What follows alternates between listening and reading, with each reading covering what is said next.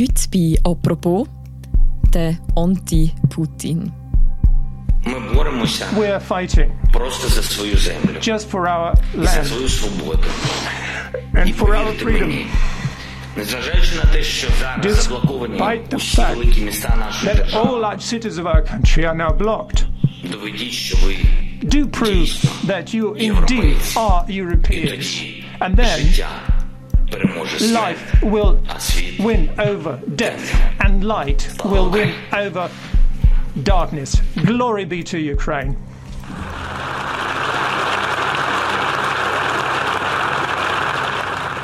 Standing Ovations im Europaparlament für den Wladimir Zelensky, den Präsident der Ukraine.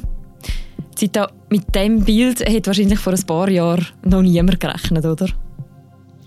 Wahrscheinlich nicht. Ich meine, Präsident ist der Volodymyr Zelensky schon seit drei Jahren. Er hat äh, natürlich auch an internationalen äh, Treffen teilgenommen, an Verhandlungen, die grossen Staatschefs getroffen. Ist beim beiden und so weiter. Aber seitdem äh, in Europa ein Krieg ausgebrochen ist und sein Land Opfer von einer Invasion geworden ist, hat sich natürlich international auch seine Rolle grundsätzlich verändert. Der Volodymyr Zelensky, der Präsident der Ukraine, ist in den letzten Tagen zu einer Art Heldenfigur stilisiert worden. Und er bekommt für sein Verhalten in diesem Krieg international Respekt. Dabei hat seine politische Karriere alles andere als klassisch angefangen. Über seinen politischen Aufstieg und über seine Verwandlung zum Staatsmann. Über das reden wir heute im Podcast «Apropos». Und zwar bin ich für das jetzt verbunden mit der Zita Affentranger. Sie ist Osteuropa-Expertin und ehemalige Russland-Korrespondentin im Auslandressort von Tamedia. Hallo Zita. Hallo Mirja. Zita, seit der Krieg ausgebrochen ist, welche Bilder von Volodymyr Zelensky sieht man da so? Wir sehen das Bild von einem ruhigen, besonnenen Staatsmann, einem Mann, der sein Land verteidigt, der auch probiert, den Menschen Mut zu machen bei seinen Auftritten auf den sozialen Medien und das trotz der ziemlich hoffnungslosen Lage, in der er sich sein Land befindet. Er ist ein Mann, der von Bunker zu Bunker gebracht wird, aber nicht aufgibt, wo sich seine Sicherheit hinter die Interessen vom Land stellt weil Russland hat ihn ja faktisch zum Finden Nummer eins erklärt. Und er ist ein Mann, der weiß, dass der Westen ihm militärisch nicht helfen wird, aber er wird trotzdem nicht müde, an die Solidarität zu appellieren. Mhm, das hört man auch in zahlreichen Videos von ihm, wo man auf Social Media finden kann. Всім добрий вечір. Лідер фракції тут, Gerade in diesen sozialen Medien pflegt er sein Bild ja auch sehr aktiv, oder? Ja, er hat äh, in letzter Zeit seinen obligaten dunklen Anzug mit einem Militär-T-Shirt vertauscht. Ähm, und ich denke, er würde gerne die Hoffnung auf eine bessere Zukunft verkörpern, den Widerstand gegen die russische Armee Zukunft von seinem freien Land und auch einfach der Kampf gegen den Autoritarismus. Ich glaube, das ist das, für das er jetzt stehen mhm, Also er sagt echt so ich bin einer von euch. Genau. Viele sehen in ihm ja so eine Art Gegenfigur zum Putin. Wie zutreffend ist das Bild in deinen Augen? Ja, die Gegensätze springen einem natürlich ein bisschen ins Auge. Der Zelensky ist jung, der Putin nicht mehr so ganz. Der Zelensky redet direkt mit dem Volk. Er wendet sich als Volk in seinen Reden, aber natürlich auch in seinen Videos, wo er irgendwo in der Straße von Kiew oder in einem Bunker trägt. Der Putin dagegen der sitzt abgeschottet hinter den Kremlmauern und lässt auch die verhaften, die nicht seiner Meinung sind. Die Liste von diesen Gegensätzen lässt sich natürlich beliebig fortsetzen. Aber ich glaube, der größte Unterschied ist wahrscheinlich, und der ist leider zu Ungunsten vom Zelensky.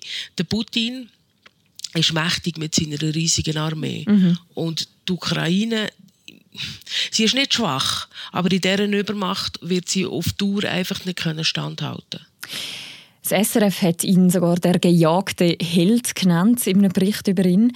Kannst du dir erklären, wie er jetzt in den letzten Tagen, seit Russland einmarschiert ist in die Ukraine, so einen Heldenstatus irgendwie bekommen hat? Ja, ich denke, er ist das Gesicht der Opfer, er ist das Gesicht der Ukraine wo von einem übermächtigen Russland hinterrücks ohne jeden Grund überfallen worden ist und das, obwohl ja die Ukraine und schon gar nicht er selber Russland nie etwas zu leiden hat. Wie könnte es ja auch, wenn der Kreml sitzt in jeder Hinsicht am längeren Hebel der Ukraine gegenüber. Am längeren Tisch. Oder am längeren Tisch, ja. Die werden ja werden immer länger. Und das sind natürlich die Sympathien der Menschen im Westen. Verständlicherweise, die sind schnell verteilt, oder? Und ein Held ist so schnell gemacht. Traurig ist nur, dass ihn zwar alle toll finden, ihm aber im Kampf gegen Russland das alles nicht nützt. Und dass unser Held, wenn man ihn jetzt einmal so nennen will, ganz allein steht, letztendlich mit seinem Volk. Kommt, wir schauen doch nochmal zurück, wie der Zelensky überhaupt zum Politiker geworden ist. Das ist nämlich das kann man sagen, alles andere als eine klassische Politikerkarriere. In welchem Umfeld ist er aufgewachsen? Wo kommt er her?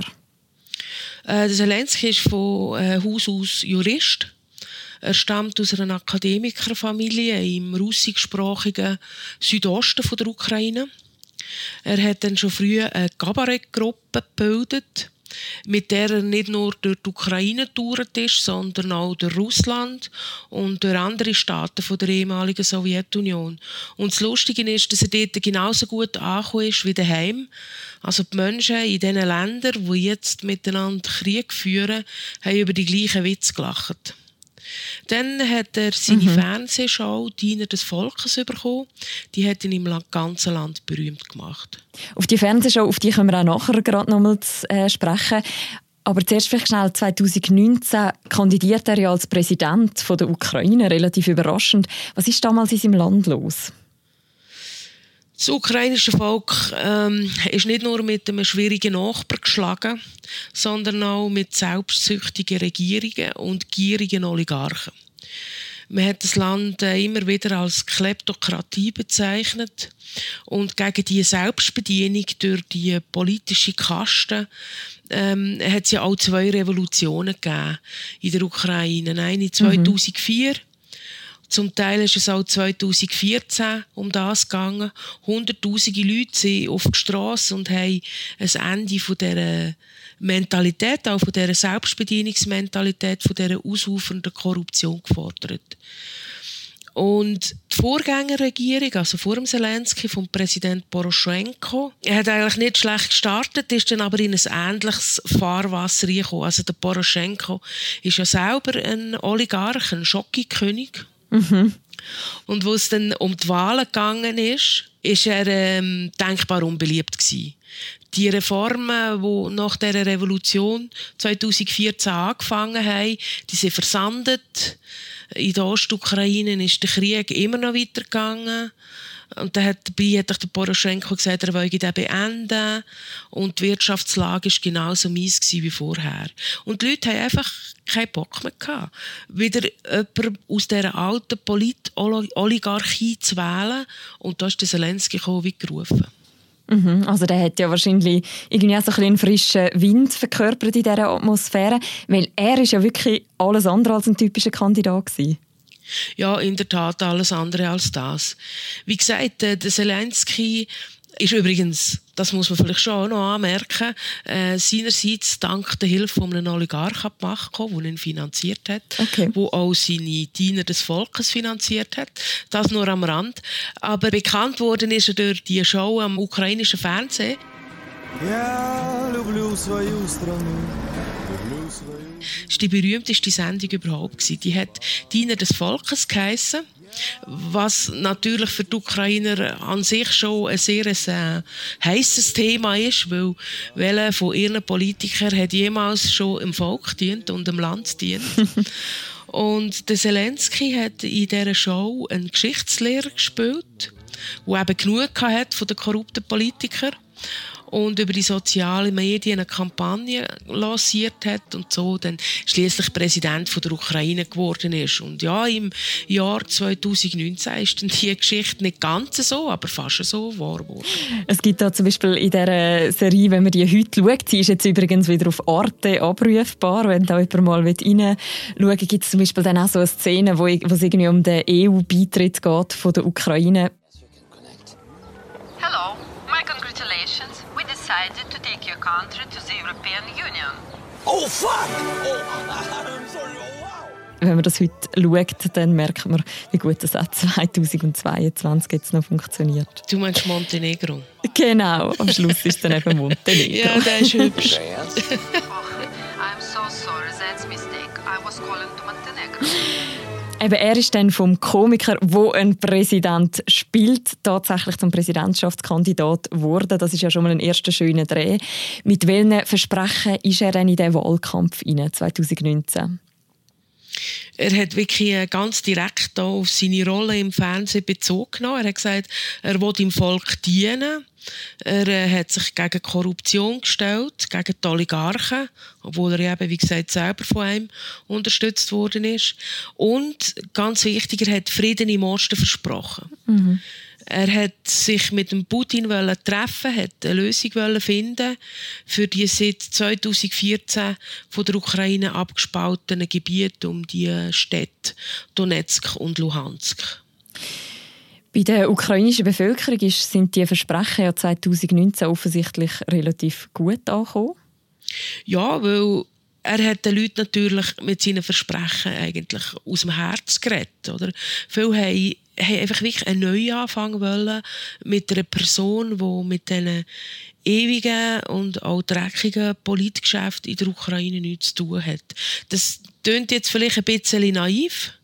Der Zelensky hat ja noch nicht einmal eine Partei gehabt, die hätte er auch nicht zuerst müssen gründen und natürlich hat er nicht erfahrene Politiker dort drin gehabt, sondern alles Neulinge oder sogar Antipolitiker. Aber in der Ukraine ist das im Moment, in dem Moment einfach gerade egal gewesen, weil sie haben die Nase so voll von dem alten System und sie haben mit 70 Prozent der Stimmen ins Amt gewählt. Er ist also dann ukrainischer Präsident geworden, schon damals in einer schwierigen Situation, eben zum Beispiel gerade in der Ostukraine. Wie ernst ist er damals international genommen worden, so als ehemaliger Komiker? Ja, man hat sich natürlich lustig gemacht über die Ukraine, zumindest in den Medien, muss man zugeben. Die Hauptstädte haben meistens geschwiegen, also die Politik.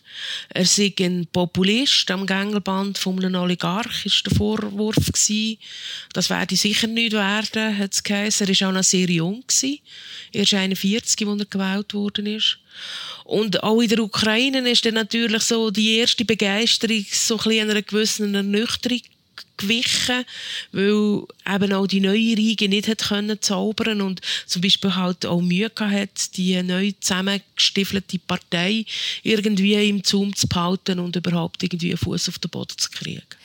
Und bei seinem grossen Wahlkampfversprechen, dass er in der Ostukraine für Ruhe sorgt, das hat er auch nicht, bislang auch nicht wirklich dann können umsetzen oder?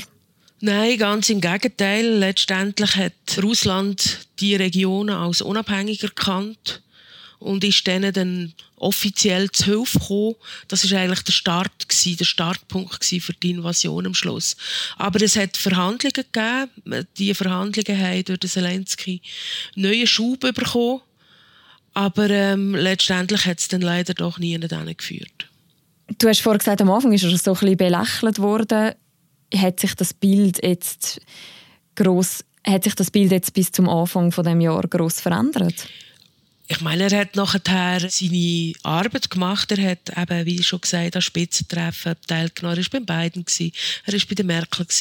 Äh, man hat ihn schon als Fall genommen. Aber ähm, spätestens seit dieser Krise um die Ukraine, seit sich das immer mehr zugespitzt hat, ja eigentlich schon seit dem Dezember, schaut man ihn natürlich schon mit anderen Augen an. Aber der Zelensky ist schon akzeptiert worden vom Westen und nicht zuletzt darum, weil er sich gewissen Forderungen eben nicht verschlossen hat und zumindest am Anfang wirklich offen war für Verhandlungen und eine Offenheit gezeigt hat, wo seine Vorgänger zum Teil haben vermissen lassen. Aber eben, es hat halt alles nicht genützt, er ist nicht zum Ziel gekommen. Mhm. Aber das ist nicht seine, es ist, da ist ja nicht allein Schuld dran. Mhm. Unterdessen ist er ja wie eine Art so ein zu einer Identifikationsfigur geworden jetzt in den letzten Tagen, auch ein zu einer Heldenfigur. Er wird oft als Staatsmann jetzt bezeichnet. Gibt es so einen Moment, wo sich das Bild jetzt so verändert hat von ihm? ich denke, das ist einfach mit dem, mit dem Kriegsanfang ist er in eine komplett neue Rolle gekommen. Und ähm, er hat die Rollen auch angenommen also es ist jetzt nicht negativ gemeint, mit er hat die Rolle gespielt, er hat die Rollen angenommen und er hat äh, starke Reden gehalten, er hat in der Rede, die er gehalten hat in der Nacht, wo nachher der äh, russische Einmarsch angefangen hat, hat er sich zum Beispiel auch in Russisch, er ist ja ursprünglich russischsprachig, hat er sich als äh, russisches Volk gewendet und hat um um Hilfe eigentlich bitten, um Hilfe gegen die Kriegsfraktion, die sein Land überfallen. Und das war wirklich sehr eindrücklich. Gewesen. Das Video ist ja wirklich auch überall umeinander gegangen, bei den sozialen Medien. Wenn man sich jetzt mal anschaut, wie der Zelensky und wie der Putin in dem Krieg kommunizieren, welches Bild sie sich e- eben auch von sich zeigen, kann man da sagen, Zelensky geht einfach ein bisschen geschickter mit dem Zeitgeist mit und vielleicht auch mit den neuen Medien. Das auf jeden Fall. Und ähm, der Zelensky ist nicht nur geschickter, der Putin hat überhaupt kein Gespür für den Zeitgeist. Also man muss sich mal achten, wenn er eine Rede hält, dann stehen in seinem Büro reihenweise uralte Telefonapparate. Ähm, und er hat bis vor kurzem noch nicht einmal ein Handy gehabt.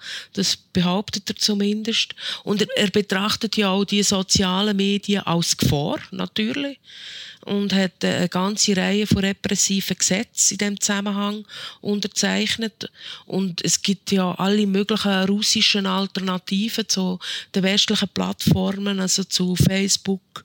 Es gibt ein russisches TikTok, es gibt ein russisches YouTube und ein russisches Google. Ähm, wo er eben dann auch kontrollieren kann. Und das russische Außenministerium macht jetzt zwar so ein Videos auf den sozialen Netzwerken, aber es ist eigentlich eher ein bisschen peinlich.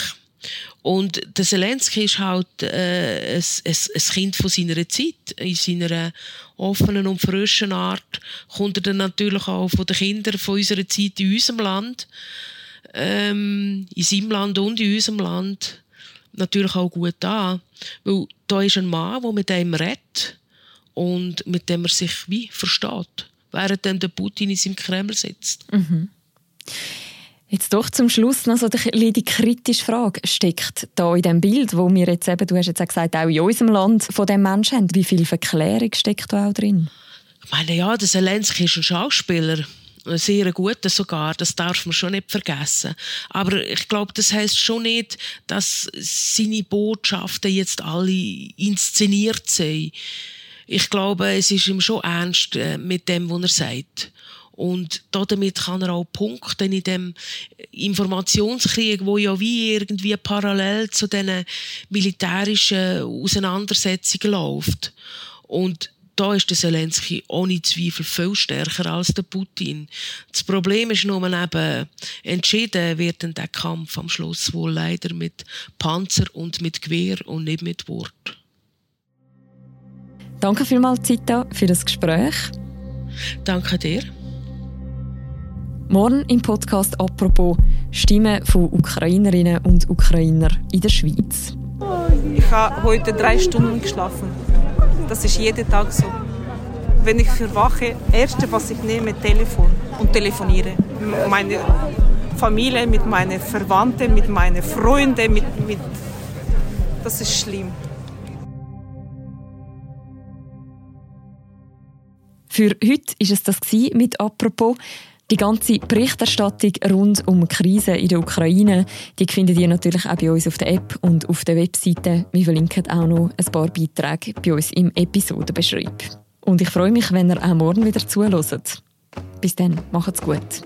Ciao miteinander.